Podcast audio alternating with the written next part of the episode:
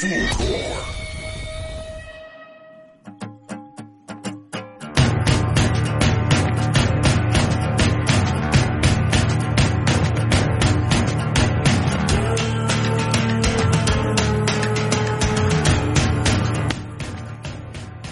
a todos, bienvenidos a un nuevo capítulo de su podcast favorito, El que miráis. El día de hoy me encuentro muy bien acompañada, como siempre, de mi amiga Fernanda.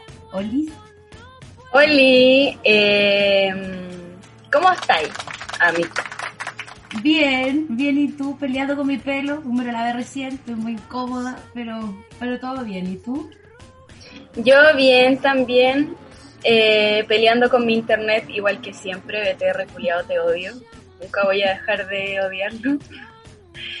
Y eh, nada, pues acá muy feliz, hoy día un día muy lindo, me gustan los días soleados, hay mucha gente que no le gustan, pero bueno, ¿qué vamos a hacer?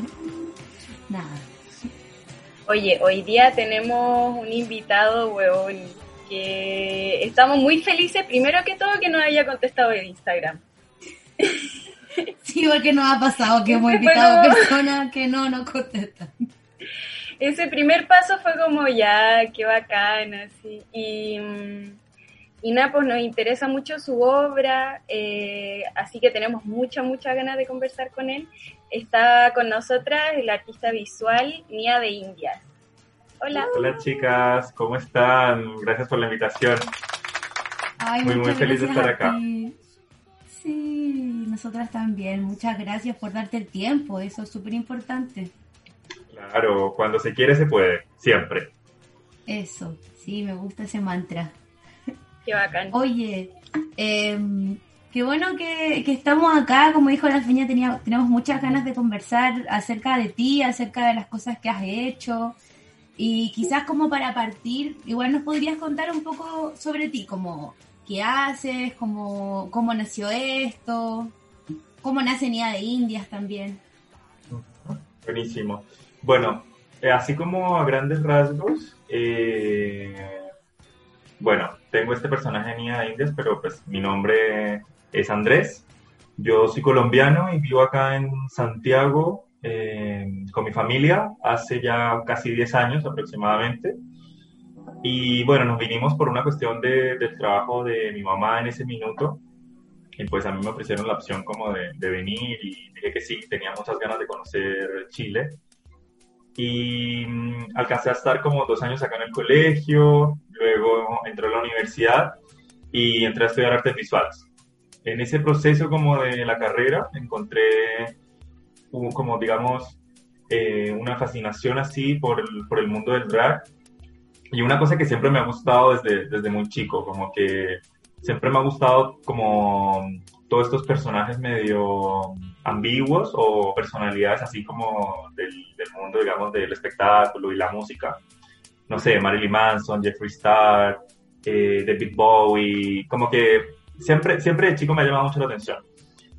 Y, y nada, esto, cuando, cuando estaba en la U, en tercer año, eso fue en el 2015, eh, se me vino a la cabeza como este personaje, eh, o más bien como que me animé yo por fin a, a- tratar de crear como esta nueva identidad a la cual bauticé Nia de Indias. Y desde ese minuto no, no he parado pues de, de crear, digamos, eh, contenido o obras en torno pues a todos los temas que, que están alrededor de, de este personaje. Temas como el género, eh, digamos, algunos trajes típicos de carnaval, que también está súper concentrado en lo que es Nia, eh, la migración, la identidad latinoamericana, bueno, y muchas cosas más. Y, y bueno, Nia de Indias, pues el, el nombre, así como para explicarlo un poquito, eh, nace por, por, dos, por dos razones. En un minuto, cuando decidí empezar a crear el personaje, la escena drag en, en, Santiago, pues yo veía que era muy poquita, como que no era, no era así como en otros países, quizás como en Estados Unidos. Y, siempre me quise caracterizar como por, o sea, que la gente que, que me viese acá supiese que yo soy colombiano. Entonces, pues saqué el de Indias, de Cartagena de Indias. No soy de esa ciudad, pero me parecía que era una ciudad como reconocible o icónica de Colombia. Y Enia era una compañera del colegio a la cual pues yo asociaba mucho como con el, prototipo de la niña perfecta, de la niña bonita, eh, y, éramos muy, digamos, cercanos también en el colegio, entonces quise como traer un poco también esa conexión de mi infancia al, al personaje.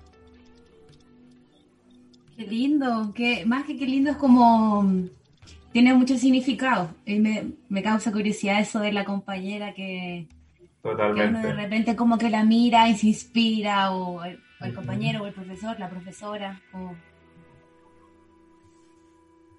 Sí, qué brigio. Yo nunca me hubiese imaginado que el nombre Nia venía de una compañera de colegio. Sobre todo por todo lo que el colegio significa también. Es como mm. una época tan extraña, no sé. Sí, y mira, y la verdad es que eh, Mía también tenía que ver mucho como con una, digamos, excusa que yo tenía eh, cuando llegué acá al colegio en Chile, donde me preguntaban siempre como quién me gustaba, quién me gustaba. Era como la pregunta, de, bueno, llegaba todos los días al colegio y me decía como, ¿quién te gusta? Como de los cursos donde yo estaba, ¿no? Y decía como, eh, no me gusta nadie, pero ya estaba tan chato que era Mía, me gusta Mía, que es una compañera de Colombia, ustedes no la conocen, no me pregunten más. Nia, Nia, Nia, Nia, y, claro, y, eventualmente se convirtió como, ay, a Andrés le gusta Nia, obviamente no me gustaba, eh, pero era como un poco la excusa como para que me dejaran de preguntar esa cosa que, pues, que no me gustaba. Entonces, nada, fue como también un personaje ficticio y luego pues yo también pensé como, pues, démosle vida a, a Nia, a esa niña ficticia que yo me creé como, como excusa. Qué genial. Me gusta la, la, vuelta. Sí. Dale. Igual no hemos dado cuenta que, por ejemplo, en tus redes sociales y en tus trabajos, que igual uno de los elementos que son como importantes es el tema como del maquillaje, el tema de intervenir rostros y quizás si nos podrías como comentar un poquito más acerca de eso. Claro. Eh, mira, yo partí el drag haciendo máscaras y era como, digamos, un poco mi, no mi fuerte, pero me gustaba, era lo que hacía y me, ponía máscaras y, y, el rostro se me tapaba por completo. Pero siempre me daba como un poquito de susto el maquillaje porque me daba como, no me daba la misma sensación de la máscara, porque la máscara finalmente te cambia completamente el rostro y el maquillaje como que si no lo dominas muy bien, eh, se tiende pues a, a ver como tu rostro, digamos, eh, del día a día. Y yo no quería que eso sucediera, yo quería como poder no reconocerme en el espejo al verme. Entonces, eh, ya en un minuto, cuando en el 2017 me fui a, Colombia de regreso, me fui por un semestre y, pues tuve la posibilidad de vivir, digamos, solo. Tuve también mucho tiempo para como explorar, eh, pues, frente al espejo y practicar el maquillaje. Y allá me animé mucho más, como que ya me deshice de las máscaras y, me animé mucho como a, maquillarme y a tratar de, lograr eso que yo quería, de no reconocerme en el espejo. Y ya cuando lo logré, em, me di cuenta que todo lo que me iba poniendo en la cara, como, no sé, el labial, la base, las sombras, em, eran elementos que yo quería poder conservar como en el tiempo, más allá de solo hacerles una foto o un video. Y encontré, por ejemplo, en las toallas desmaquillantes, que es una obra a la cual yo le puse la piel, eh, digamos, una, una, solución a esa, a esa duda que yo tenía en cómo podía guardar eh, todos esos pigmentos. Y claro, y un día desmaquillándome me di cuenta que la toalla quedaba como embarrada de maquillaje y probé como literalmente como haciendo así y, y bueno, y quedaba impresa la cara en las toallas. Entonces es como un pequeño archivo que yo he ido creando como de todas las veces que me he maquillado y, cada vez que lo hago, hago la toalla. Entonces tengo así archivadas, no sé, 50 caras diferentes. Me encanta que hayáis tocado esa obra porque justamente queríamos hablar de, de, ella, que como que por lo menos en lo personal yo la vi y no, como que al principio no caché que, que eran eh, toallitas de maquillante. Y después cuando vi abajo en tu página que dice como toallitas de maquillante eh, usadas, eh, que así como, wow, como que me, me encantó y justamente porque creo que esa obra también es como no sé, como el tema tuyo como con el archivo, que también me he dado cuenta que hay un, billete que interveniste eh, y pinturas como antiguas intervenía. Eh, ¿Cómo se relaciona eso? Como el tema del maquillaje y del, del, rostro, como de no reconocerse en el espejo, con el archivo. ¿Cómo, ¿Cuál es la vuelta que le dais?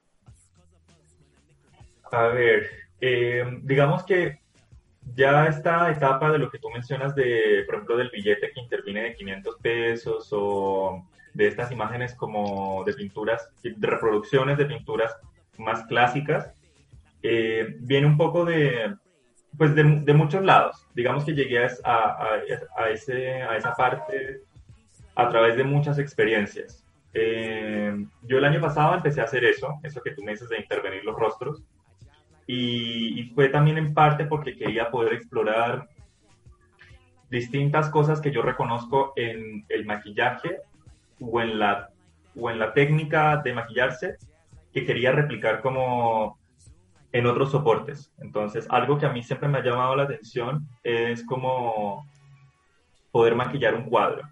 Eh, siento que es, es, algo como, es algo que propone que finalmente la pintura y el maquillaje están muy conectados. O sea, es como más o menos lo mismo. Y, y nada, y literalmente me puse a, como a investigar cómo podía pintar, cómo podía maquillar sobre un lienzo, sobre un soporte plano. Y encontré en estas imágenes de pinturas eh, clásicas europeas eh, digamos, figuras que a mí me llamaban mucho la atención por lo que representaban, que por lo general yo trato de escoger eh, todos estos como hombres o reyes, eh, papas, eh, conquistadores, como pinturas que finalmente enaltecen como la figura masculina, en fin. o vírgenes también, por el lado contrario, como esa figura pues, de la mujer santa y quise como enfrentarlo a, lo que, a mi experiencia haciendo drag y, y pues a, todo lo que me identifica como persona y, a mi identidad. Eh, porque no me encontraba reflejado en estas imágenes, como en estas imágenes que pues siempre nos han enseñado que son como la historia y, como que son demasiado sagradas y demasiado increíbles y whatever. Entonces, pues eh, me lancé como a intervenirlas y, claro, y en este proceso también pues de archivo y de investigar y trabajar también con fotografías, con fotografías antiguas y todo, eh, encontré pues la creación de este otro personaje que se llama Ney, que es eh, una abreviación de nos están invadiendo. Y digamos que han sido como mis dos personajes, ¿no? Ney, que es como un poco más, es una cara blanca, como, como casi que un payaso, y pues Mía, que Mía eh, eh, cobra vida en, en mí. Entonces digamos que voy pues de la mano de, estos dos personajes ahora. Va, creciendo la familia. Me encanta porque siento que la pauta va surgiendo tan natural como que vas tomando las, las obras que queremos mencionar. A mí igual como que me da paz mental. es como, justo queríamos hablar de esta obra, así como muy... Igual me llamó una cosita mucho la atención, eso de referirse a que el arte, perdón, la pintura y el maquillaje tienen mucho en común. Igual creo que cuando uno se maquilla, como que tiende a esculpir un poco el rostro que ya tiene, a través de luces y sombras, y es, es muy interesante esa vuelta. Y en relación a, al nos están invadiendo, hay un vimos un cuadro que hiciste que se llama así y que justamente tenía esta frase de la esta weona, la Cecilia. Weona, que digamos. Weona.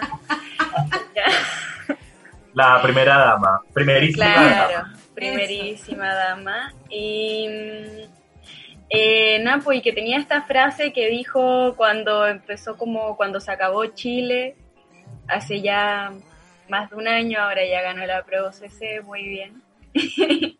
Em, y que era como esta cosa así, eh, es como una, una invasión extranjera, casi alienígena, una cosa. Ah, y es muy potente esa frase, yo creo que nunca me había detenido a, pensarla tanto, tanto, tanto, tanto, hasta que la vi en tu pintura.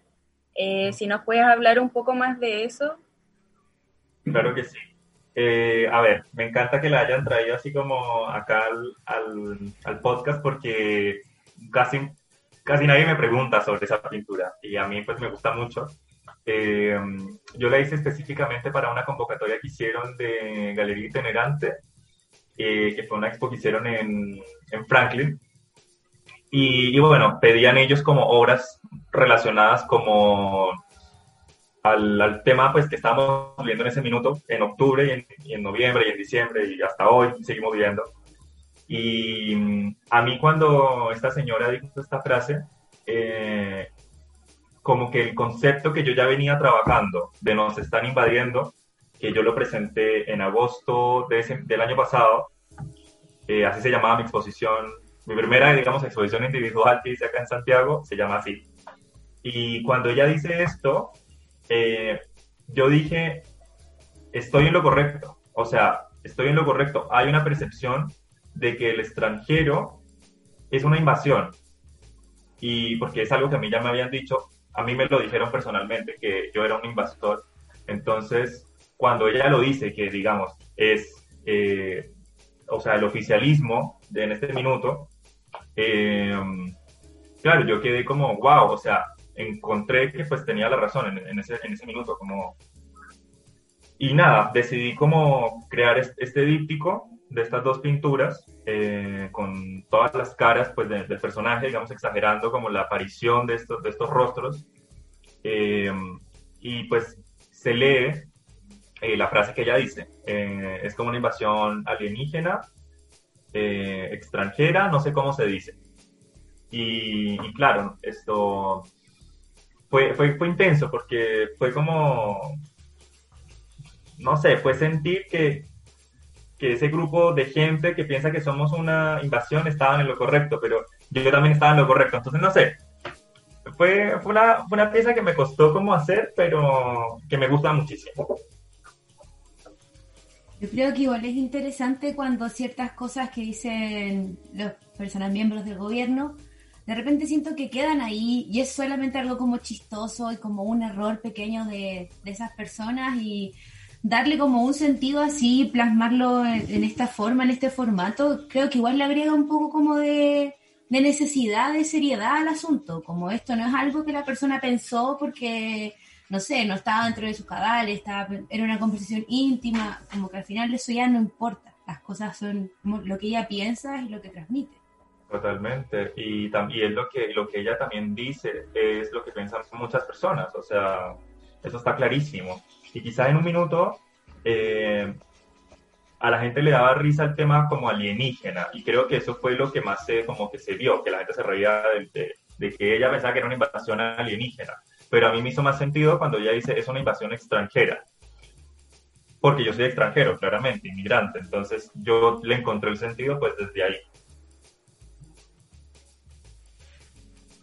Sí, que y, justamente también como eh, este tengo toda la idea que las caras que aparecen en esa pintura son como de la misma representación como del maquillaje de Neil. Así es. Y también, eh, Cata, no, sé si queríais decir algo más sobre esta... ¿Sobre esta obra? A mí lo que me llama la atención, que creo que lo conversamos con la Feña cuando estábamos ahí haciendo la pauta, eso de que no se deja ver tan en serio la frase, no es una frase que queda como de primera se ve, es algo que toma un poco de tiempo lograr eh, leerlo. Y eso también habla como de el, quizás es un pensamiento muy personal, como de que sucede querer como tapar las cosas, como tapar la verdad y la opinión. Sí, es esto, es a propósito es a propósito esa acción como de que la frase no se pueda leer como tan claramente, porque, digamos, yo no, yo no he podido compartir imágenes de cómo es que se ve la obra en vivo, pero cuando el cuadro se pone a contraluz, o sea, digamos cuando pones el cuadro en una ventana, eh, la frase como que se ilumina, porque el espacio donde está la frase no está pintado, entonces es como no tiene capa de pintura, entonces atraviesa la luz y claro, ahí se lee la frase perfecta. Bueno, ahí se pensaba que, tenía ese, esa cosa detrás. Claro, sí, tiene, tiene como un efecto de luz. Sí. bueno, que ahora como no están las galerías ni los como no todos los museos abiertos como en general es muy difícil poder apreciar esas cosas. Sí, cuesta. Em, ahora siento que, que, algo como que me pasa con tu obra en general es que está como todo muy relacionado, como que de un de una obra puedes pasar a esta y a esta otra y así como que se va generando un poco un hilo conductor de como de distintas reflexiones, eh, pero que se van, se pueden unir perfectamente entre, sí. Eh, y esto me llamó mucho la atención lo que dijiste como de las máscaras, eh, como la, la, relación de las máscaras y de pasar de la máscara al maquillaje, de no reconocerse en el espejo, o bueno, y, después de la pintura, después lo que nos contaste sobre Ney. Y también cachamos con la Cata que eh, hiciste un filtro de Instagram. Sí. Y, de hecho, hoy me siento muy nerd, pero yo lo, tengo guardado, así como voy el... y, y nada, pues como que siento que se relaciona mucho, quizás si nos podrías contar de esa relación, como lo encuentro muy interesante además, eh, que pase al espacio virtual. Eh, a ver, yo ese filtro, ay, estoy ya pero tontísimo porque yo lo, a ver, yo lo pensé el año pasado, eh, pero yo no me manejo muy bien como en temas de 3D ni digital, entonces eh, llamé a una, ay, ella se llama Abril, perdón, es que en este momento se me están olvidando ya los nombres, Abril Valentina, si no estoy mal. Eh, ella hace las visuales para, para varios músicos acá chilenos, entre esos Princesa Alba y creo que con Gianluca también trabaja. Y, y, bueno, en ese minuto pues yo vi su trabajo en internet y el tema de los filtros estaba como recién empezando el año pasado. Y yo vi que ella ya tenía varios filtros y todo y como que le escribí como, oye, esto, tengo muchas ganas de, de poder hacer un filtro porque tengo como esta idea de que todos nos invadimos y como nos está invadiendo y, hice como una prueba sobre un vidrio y como que ese fue el primer, digamos, intento que hice que fue pintar un vidrio y como que me lo puse en la cara y como que me gustaba mucho cómo se veía y, nada, le pasé el vidrio a ella, ella trabajó esa imagen en 3D y, y nada, y, hicimos el trabajo en conjunto pues de, de hacer el filtro, entonces el día de la exposición y los días que duró la exposición, em, la gente que iba podía como en un iPad acercarse y como se activaba el filtro sobre, sobre la cara. Entonces, claro, en ese minuto, pues ahora ya tenemos todo, casi todos los artistas tienen un filtro y como que se popularizó así muchísimo, pero en ese minuto como que igual era, era bastante innovador, como tener tu propio filtro. O sea, yo lo encontraba bacán y, y trabajé muy bien con ella y ella de verdad que es súper seca Así que, que nada, salió un trabajo súper bueno y, y, nada, y como que me encantaba poder abordar este tema de, de la invasión pues de distintos, de distintos lados y, y traer pues el drag y, y como, sí, como esta idea pues ya más que yo estaba en ese minuto trabajando pues en soporte plano, pero también trabajarlo en un soporte digital. Sí, igual pienso que los filtros que por ejemplo tienen otros artistas son como, no sé, como te ponen la piel más lisa o una mariposita aquí, un brillo ah, claro. Pero igual esto es como una propuesta como entera, como... Y yo creo que también por eso le hago un poco la relación de que esté como en tu página, como con los testimonios de muchas personas, porque pasa a ser como más allá de un filtro que entretenido, hiciste un filtro, es como una, una obra en sí. Sí, totalmente. Yo siempre lo pensé como una obra. Sí, me encanta. Oye, y ya mm, eh, teniendo en cuenta esto en la cabeza como de Instagram y redes sociales, yo creo que damos paso como al, al entremedio, a la canción, para después seguir tocando ese tema el otro bloque. Eh, Niak, preséntanos tu canción. Bueno, mi canción es una canción, o digamos, parte de un álbum que estuve esperando por muchos años, de un artista que me encanta, que me inspira creativamente, la adoro, es una máxima icónica, de verdad que la admiro demasiado, Lady Gaga, obviamente. Y, bueno, después es de su último disco, Cromática, que amo, está siendo de mis discos favoritos en este minuto de ella.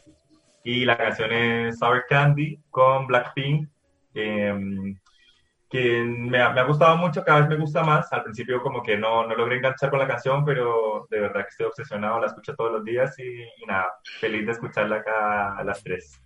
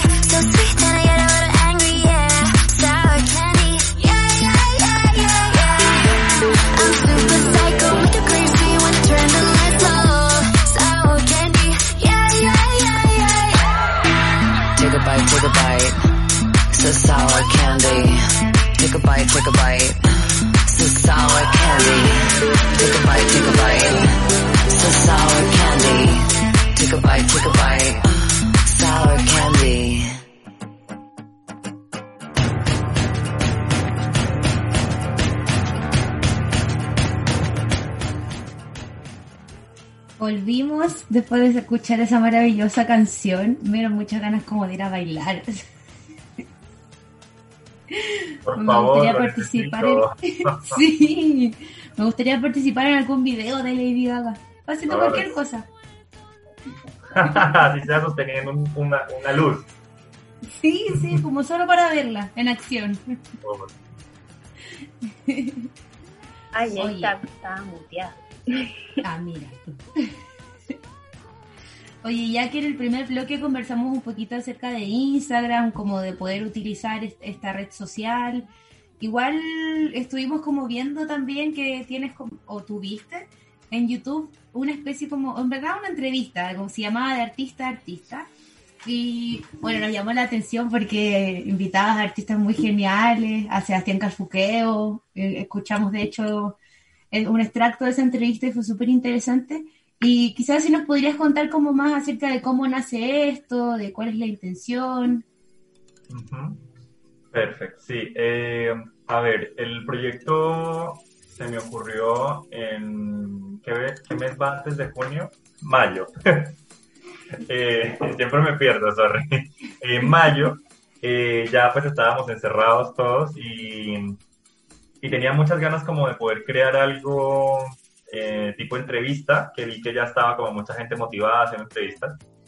Y em, también tenía muchas ganas de maquillarme y de hacer algo con Nia. Entonces, em, pensé como en un grupo, eh, hice una lista así, pues de todos los artistas que me gustaban y que yo conocía jóvenes y, y decidí como crear este programa eh, que le puse de artista a artista porque pues como lo dice así, es como una conversación de artista a artista, o sea, no hay un curador, no hay alguien de por medio como analizando tu trabajo, como, o sea, es un análisis, pero de, otro artista, o sea, como yo lo sentía como más cercano.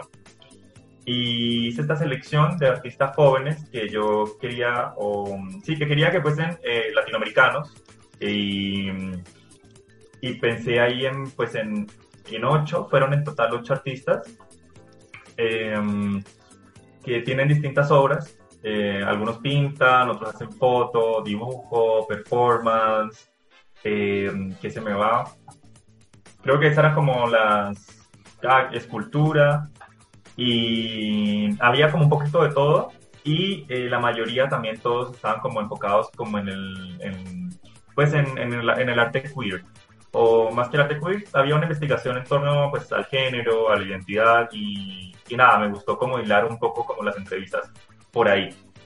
Entonces, nada, como cada viernes eh, me maquillaba y a las seis en punto empezaba la entrevista el primero que entrevisté fue Diego Urbina, que, es fotógrafo, es acá de Santiago. Y luego fui invitando también varios amigos de Colombia, invité a un artista también de Argentina.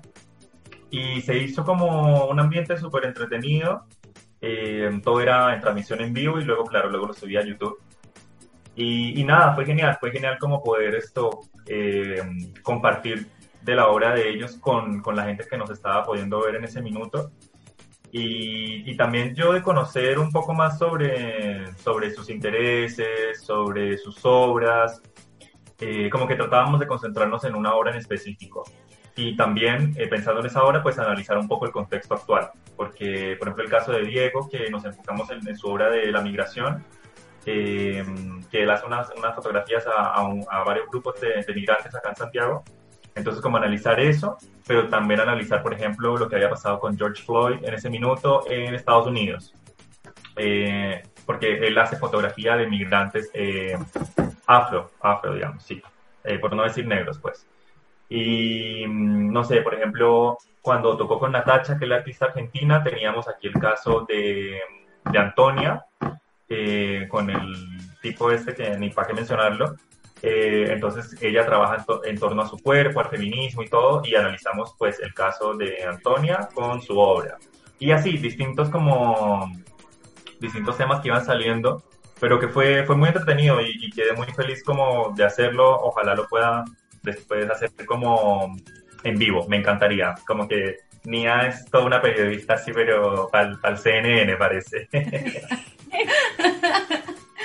Igual es genial porque eh, Instagram como plataforma te permite conectarte con personas que no están en, tu territorio o cerca.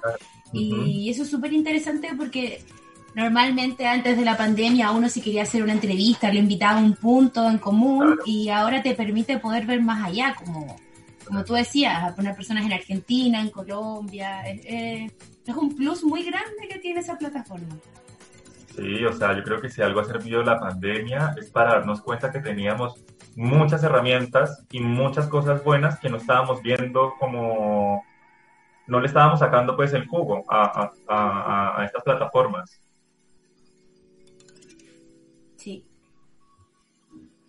Sí, y en, en ese sentido, eh, ¿cómo, ¿cómo te vivió tú la pandemia del lado más como de la, de la producción artística, si se puede decir de, esa forma? Em, como el espacio de producción, el soporte, eh, bueno, las plataformas.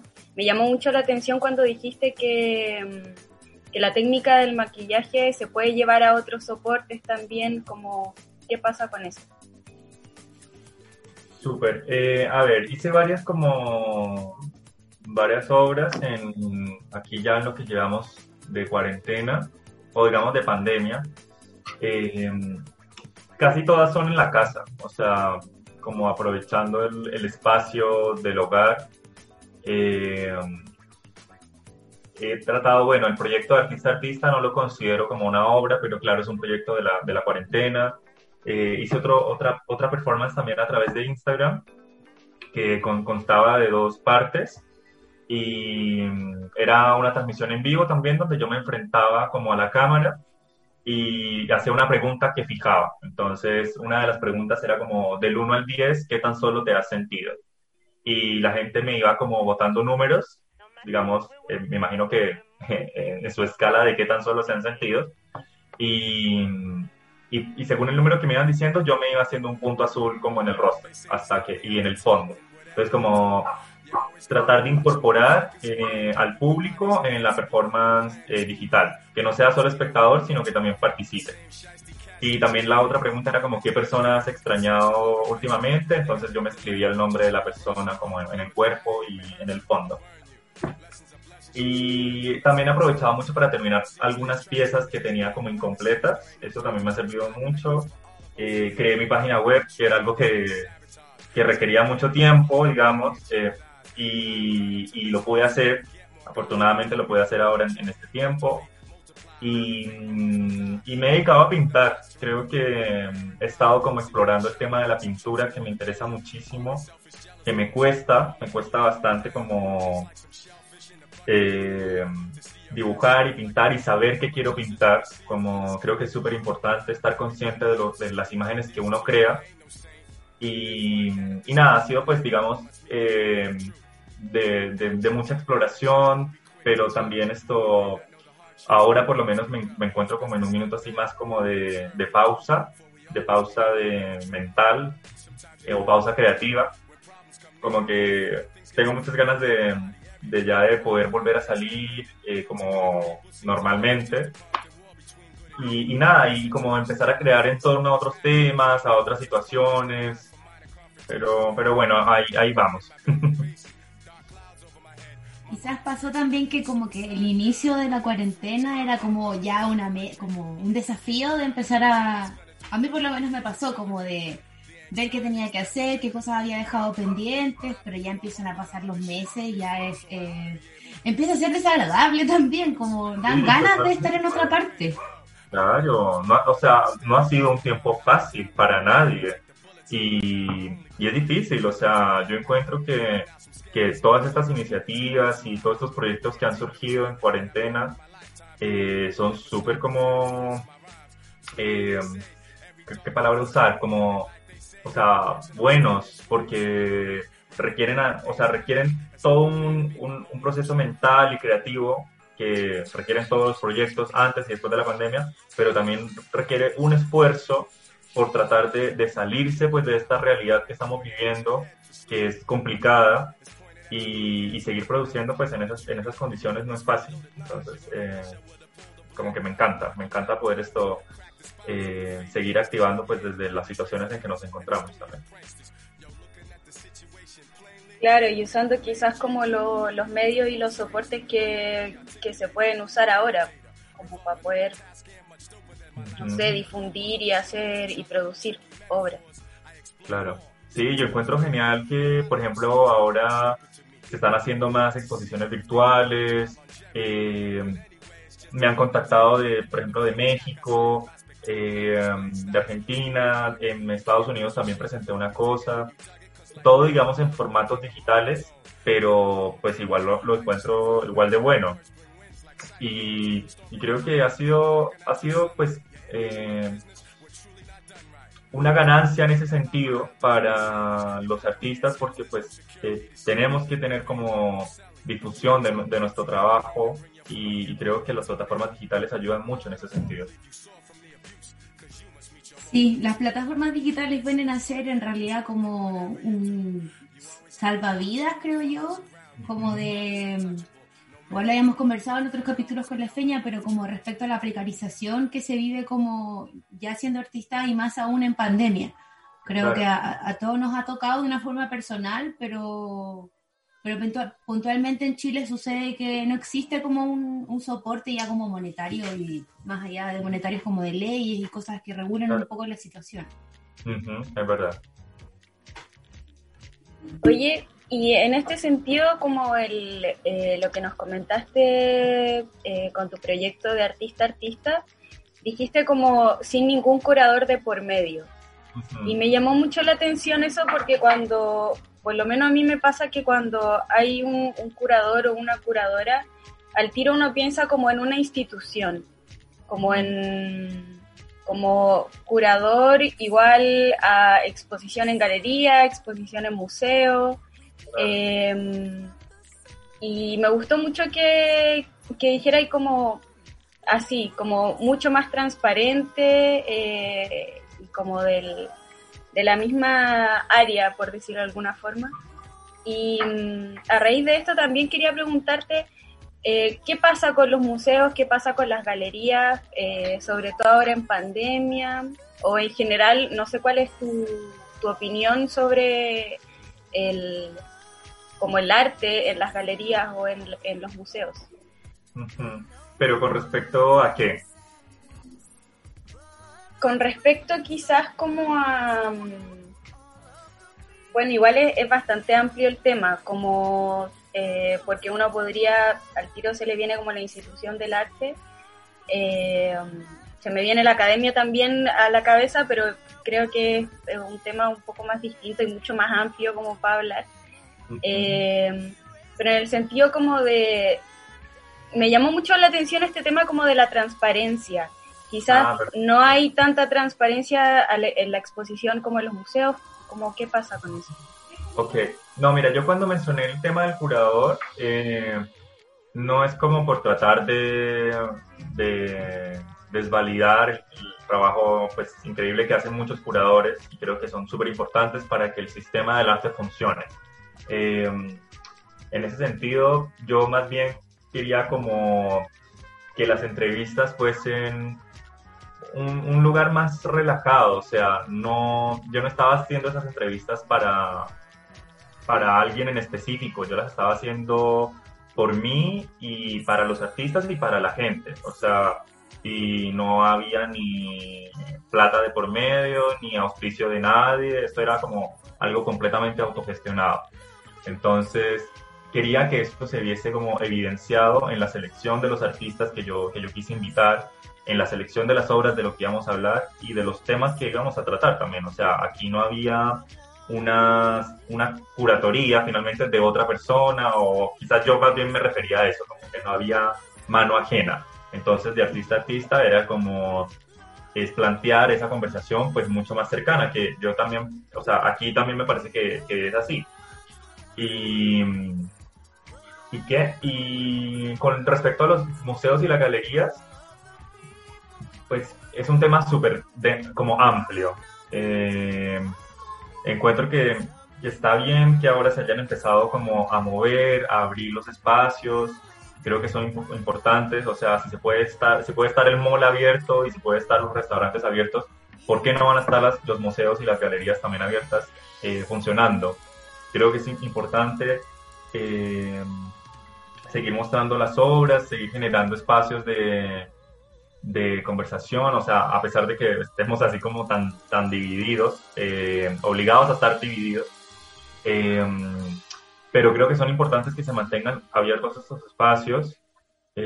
así que nada, pues no sé, podría decir como muchas cosas en torno a ese tema, pero lo que es la pandemia y eso, pues me parece que está bien, que, qué bueno que estén abriendo de nuevo.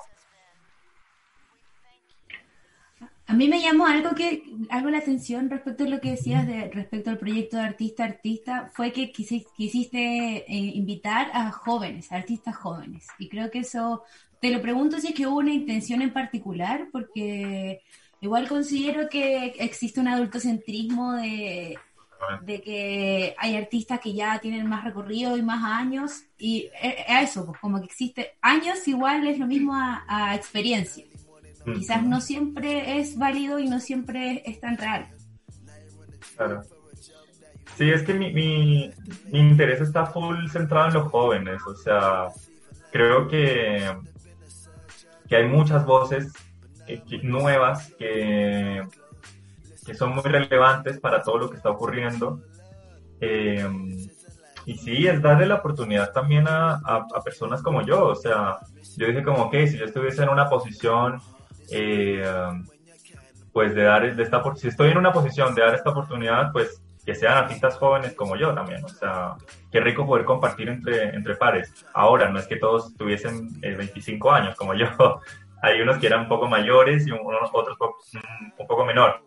Pero, pero pues se comparte un poco como, digamos, la misma generación y, y también los mismos intereses como en, temas. No quise traer a nadie así como que muy, muy distinto, como de, de, otra temática o otras técnicas, porque creo que es importante darle como aún más relevancia a, a todas estas obras enfocadas en, en, temáticas de identidad y de género, que pues es un tema que para mucha gente ya le parece como, como cliché y todo, pero no sé, ayer tuvimos el caso de, de, un hombre en Santiago que lo mataron y lo violaron en su casa por ser gay, o sea, y, y tenemos, por ejemplo, también la noticia de Daniela Vega que, que, le hicieron un videojuego donde la matan, o sea, tenemos un montón de cosas que, están sucediendo en torno a, a pues, a, a estos temas que que nunca va a ser cliché, nunca va a ser redundante, nunca va a ser eh,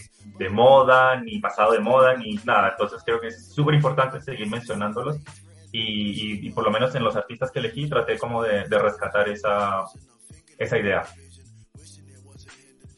Sí. Igual, igual pienso que, por ejemplo, como tú decías que nunca va a ser cliché, igual creo que se, se espera que una entidad como por ejemplo el móvil sea las personas que vengan a representar y hablar eh, por y para. Y siento que no son netamente son ellos de partida, partiendo que tienen pensamientos que son para mí un poco cuadrados, que es el punto, la punta del iceberg. Y entonces como que quizás no es necesario como que solo ciertas personas y agrupaciones se encarguen de, de denunciar y de opinar. Exactamente, no, no hay una sola voz. Y con respecto pues a, esas dos, ah, yo digo esas dos porque ahí también se me cola iguales, lo que es móvil iguales. Creo que pues su labor está bien, o sea, ellos han, han sido una voz súper fuerte, en, digamos, en la lucha por los derechos eh, LGBT más, pero, pero yo creo que tienen que refrescarse bastante, actualizarse, eh, escuchar a la gente, lo que está diciendo la gente. Eh, el matrimonio igualitario, como le dicen, eh, es importante, pero no es tan importante. O sea, genial, qué rico que se puedan casar, qué rico que tengan la posibilidad y el privilegio de, de, casarse. O sea, lo encuentro increíble, pero siento que temas, por ejemplo, como o sea, la, la, ley de identidad de género eh, o la, el, el, rol en la sociedad de las personas trans, creo que es un tema que como comunidad debería ser, pero la bandera de batalla, o sea, no, no debería ser el matrimonio ni la adopción.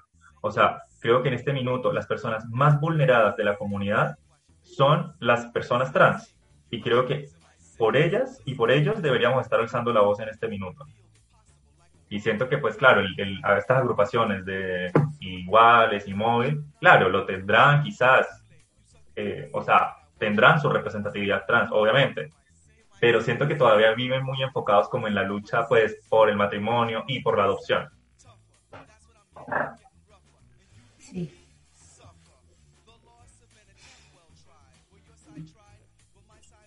bacán, yo creo que necesitábamos a alguien en el programa que viniera a decirnos eso, como...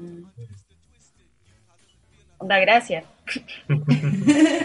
Em, es verdad, a mí, a mí, me, a mí me, aburre porque es como, ay, pero, pero ¿por qué se quieren casar? O sea, que, es tan importante, o sea, eh, dense cuenta que con las personas que van a carretear a la misma disco, que muchas deben ser trans, quizás esto, están cagadas de susto porque no saben cómo van a regresar, si van a regresar vivas en la noche a su casa.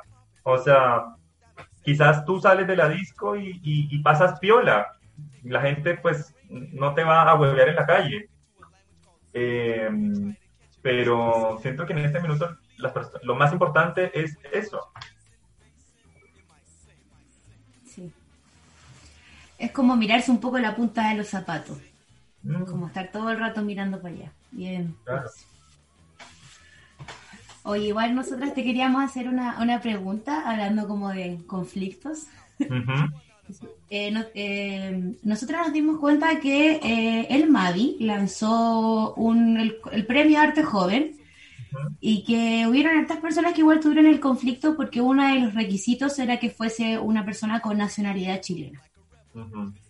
Y vimos que igual estuviste como comentándolo y quizás queríamos saber también que, más allá de cómo te sentiste, porque yo creo que eso está más que claro como, como la rabia, quizás como, como qué sucedió, si después en algún momento hubo algún como, conversa, como alguna conversación con ellos.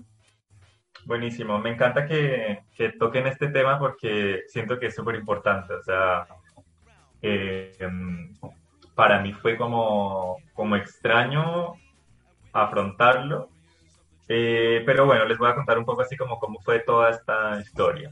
Eh, el año pasado, cuando ellos lanzaron la convocatoria, a ver, el concurso del Mavi, yo siempre lo conozco pues desde que estoy en la universidad, porque por algún motivo se volvió el concurso más importante de arte joven en Chile. Y pues obviamente uno escucha que eh, todos quieren postular y que es increíble y que te ganas una exposición individual y que el Museo de Artes Visuales y bla, bla, bla, bla. Entonces, claro, pues dentro de este circuito y dentro de las cosas que uno quiere lograr es pues poder presentar ahí tu trabajo. Por lo menos yo como artista es algo que quiero. O sea, porque ya puede ser que hayan otros artistas que no quieran. Eso también es, hay que analizar. Eh, pero ya, yo que quiero, eh, me interesé el año pasado por ver las bases de la convocatoria para el concurso que iba a inaugurarse el año pasado que por el tema pues del estallido social no se pudo hacer y bueno, se hizo este año. Pero en las bases quedaba súper claro eh, y quedaba groseramente claro, porque lo destacaban en negrita, eh, que para poder postular eh, el requisito era ser de nacionalidad chilena. ¿Cuál es el conflicto con esto? Que en este minuto eh, Chile es uno de los países en Latinoamérica que ha recibido migración latinoamericana, pero por montones. Y personas como yo, que ya vivimos por más de nueve años en este país, que nos educamos acá, que nos formamos acá y producimos obra acá, finalmente también somos artistas chilenos o somos arte chileno, porque yo no considero mi, mi, arte arte colombiano, porque a pesar de que tenga muchas influencias de Colombia y hable de cosas de Colombia, yo estoy produciendo en un contexto chileno. O sea, mi obra finalmente se lee desde, desde acá. Eh, entonces me parece absurdo que ellos propongan un concurso de arte joven. O sea, de arte joven, es que es una patudez. Porque te creo arte, pero arte moderno, o sea, arte del, del siglo, de tres siglos anteriores, o sea, pero arte joven, o sea, es que lo encuentro, pero patudo. eh, y que vengan a elegir, pues, o sea, y que no incorporen a, a, estas nuevas voces, que somos nosotros los inmigrantes y que, y que estamos aportando tanto a la construcción de identidad chilena. Entonces, pues nada, me molesté y, y lo hice saber en, en mis redes. En, ese minuto, pues, como que nadie me pescó, pero, pero luego ya lo volví a publicar cuando se, cuando se iba a hacer la inauguración del concurso, eh, hace como un mes creo que fue. Y, lo dejé súper claro, como quiero que sepan que eh, los artistas que van a mostrar, o sea, quiero que ustedes como los artistas que van a mostrar, porque varios esto, como que sigo y me seguían algunos artistas de los que están exponiendo, como que quiero que sepan que, que ustedes, los artistas que están exponiendo, eh, pues están exponiendo en un concurso donde se vulneraron los derechos pues, de las personas migrantes que residimos acá en, Chile y que también tenemos derecho a, a, a mostrar nuestro trabajo en esas mismas plataformas. O sea, ¿por qué, por ejemplo, si me puedo ganar un contar, si puedo postular a fondos del Estado siendo colombiano, o puedo postular a otros concursos, digamos, de, galerías de arte privadas, que uno diría, claro, o sea, es más complicado. ¿Por qué el MAVI, un museo eh, que bueno, puede ser también privado, pero ubicado en el centro de Santiago, barrio Las Tarrias, donde está lleno de inmigrantes, o sea, como que no, no me hacía sentido. Y, nada, bueno, y, y eventualmente eh, creo que eso que ellos, que ellos son se vio, se vio reflejado en la curatoría final de las obras. O sea, si uno va a la exposición, es una exposición que no dice absolutamente nada. O sea, es un espacio blanco, a ver, sin insultar a los artistas, porque creo que hay varios artistas muy buenos y hay obras buenas, pero de la curatoría en general es un espacio donde no pasa nada. O sea, es absurdo pensar que estamos desde el Mavi a, Plaza Italia o Plaza Dignidad eh, a tan pocos metros de distancia y sea como un mundo completamente diferente. O sea, de verdad que es, para mí eso no es arte joven, para mí eso no es estar hablando del Chile que estamos viviendo en este minuto y de lo que estamos hablando los jóvenes. Entonces, la verdad me sentí bastante como pasaba a llevar uno y dos, como cero representado por, por la visión de un museo que no, que quizás no entiende lo que es el arte joven. Ahora, como digo, hay obras muy buenas, hay discursos muy buenos planteados en piezas que, que de verdad valen la pena. Hay otras que sí son, pues, bastante dudosas, pero, pero creo que era importante tener voces migrantes, tener voces de la disidencia, tener eh, voces indígenas también. Y, y, nada, hace poco, ayer si no estoy mal, o antes, es que yo, yo vivo medio perdido como en el tiempo, pero eh, Victoria, a ver el apellido de ella, ¿cómo es que es? Victoria Guzmán. Ella escribe para, para un blog que se llama El Gocerío. Y ella publicó un artículo sobre la exposición y le encontré, pero 100% la razón a todo lo que plantea como ahí. Entonces, eh, súper recomendado también para que lo vayan a leer a su página. Y, y, nada, creo que es eso, o sea, ella cierra el artículo con algo, ya que me estoy metiendo como en lo que ella dice, pero, pero creo que es muy importante.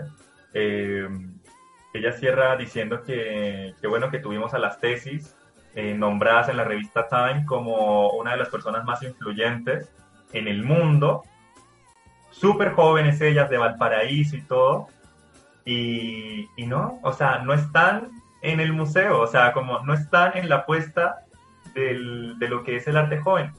Quizás no debería ser un concurso, quizás debería ser una curatoría de alguien que trabaje con jóvenes y elija una, una visión general en, en, todos los artistas que conozca de, de, tratar de articular eso como una exposición de arte joven, pero que no sea un concurso, o sea, también estamos aburridos de, de andar compitiendo siempre, o sea, lo encuentro terrible.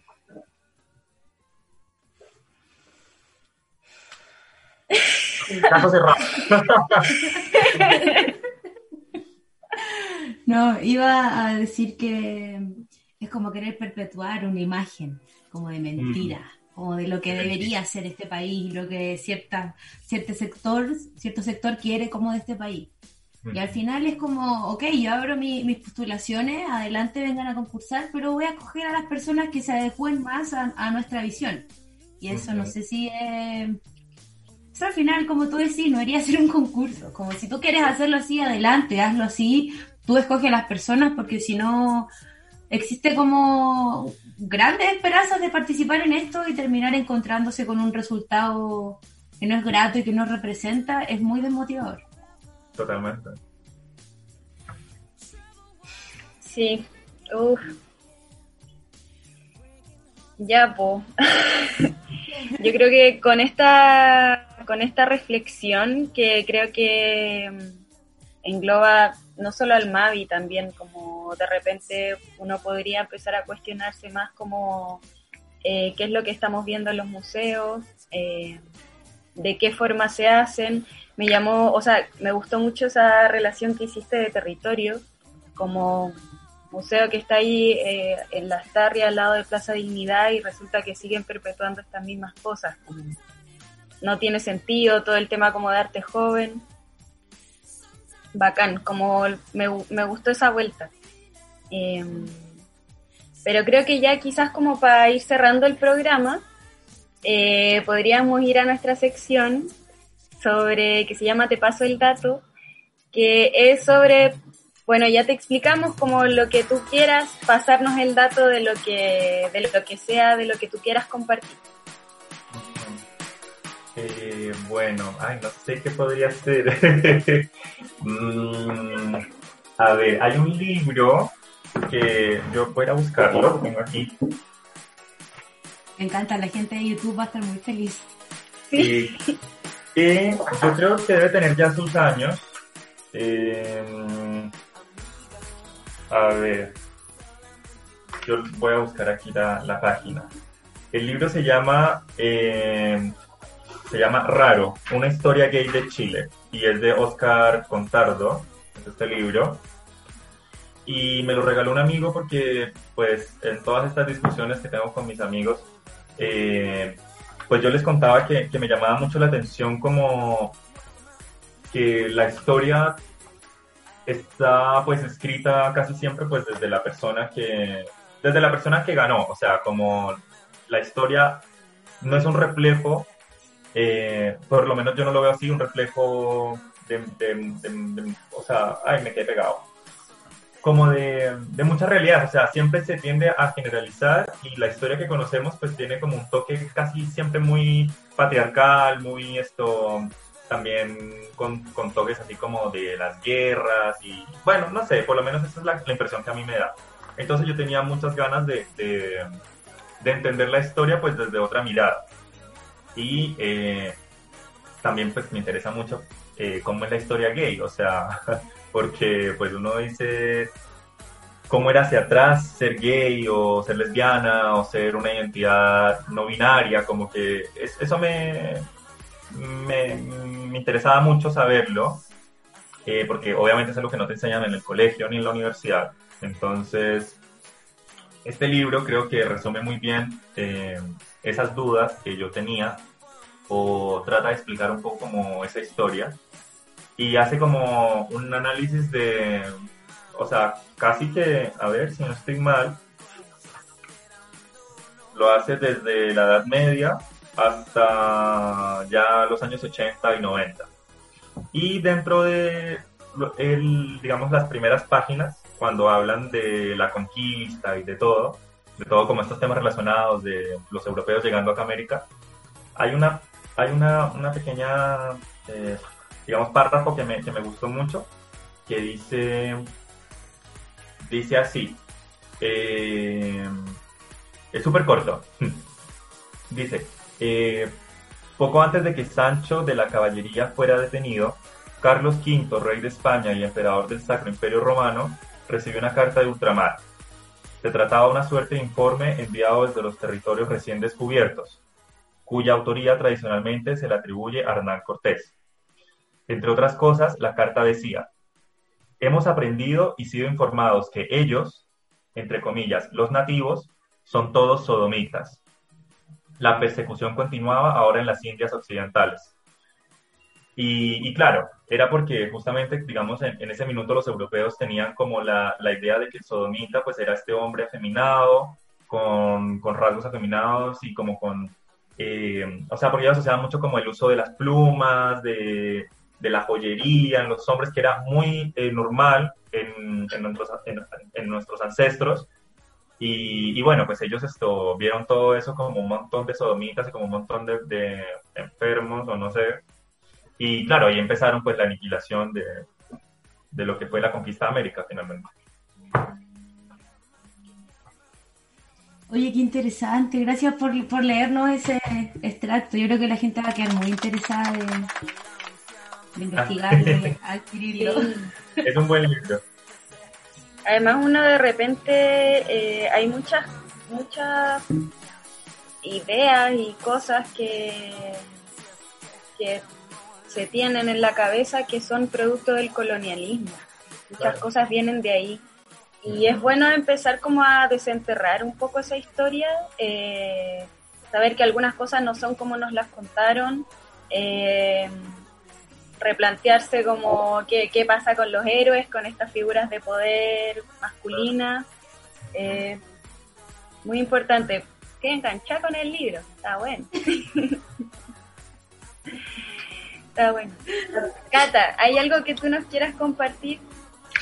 Sí, es una serie en Netflix que se llama eh, déjeme, Gambito de Dama. No sé muy bien dónde va la acentuación, si es Gambito o de otra forma, pero es una serie nueva en Netflix que salió hace una semana y me la terminé dos noches. Es muy, muy interesante. Habla acerca de una chica que fue como la primera campeona mundial del ajedrez siendo mujer. Es, es muy interesante porque además de narrar esta historia como de, de una mujer dentro de un juego de hombres y en un contexto también, eh, también tiene una relación como con las drogas, el, la adicción, y es muy buena, pese a, que su historia sea muy interesante, también tiene efectos como, es muy cronológica, eh, me encuentro que la dirección de arte y la gente que se las toma, yo, no, me volví loca, estaba mirándola y estaba muy feliz. Así que les recomiendo esa serie que es muy interesante desde su historia y también es muy interesante desde cómo la llevan a cabo. ¿Y tú, Feña, qué nos tienes el día de hoy? El día de hoy eh, les tengo un podcast de recomendación, se llama Plantas y Punk. Eh, me gusta mucho el podcast porque, bueno, a mí me gustan las plantas y, y me gusta que hable como sobre esto, como, como fuera del oficial. Eh, no sé, por ejemplo, hablan sobre el ciclo del agua, qué pasa con el agua, cómo eh, plantean de que hay que plantar agua, que en el fondo la, las grandes reservas de agua son los bosques, como el agua está en todas partes. Eh, creo que, que no solo hablan de, plantas como de por sí y no solo es muy educativo, sino que además lo hacen con un enfoque súper crítico. Y, y eso está bueno, así que para que lo escuchen también. Gusta. Bueno, y Mía, de nuevo muchas gracias por aceptar la invitación, por estar acá, por tu tiempo, que es muy valioso también. Muchas gracias. Ay, y muchas gracias por venir. A ustedes muchísimas gracias y bueno, a Fulgor también muchas gracias por estar acá acompañándonos. Eh, la verdad es que me encanta poder compartir con ustedes eh, pues estos pequeños detalles sobre mí, sobre mi trabajo. Gracias por el interés eh, creo que, que, mencionamos temas bastante importantes. Eh, siento que la actualidad siempre es muy importante porque nos está como construyendo día a día quiénes somos. Y nada, feliz, feliz, feliz de esta iniciativa. Les deseo lo mejor siempre. Ay, muchas gracias. Muchísimas gracias, muchísimas, muchísimas gracias por venir y hacerte el tiempo y compartir con nosotras que como tu obra y y tus palabras, que al final es como lo que nosotras apreciamos así mucho. Qué bacán. Y ya nosotros nos terminamos encontrando en un próximo capítulo del el podcast que miráis. No se olviden de ver las cosas que está subiendo Fulgor en YouTube, también están muy interesantes. Así que eso, pues, nos vemos.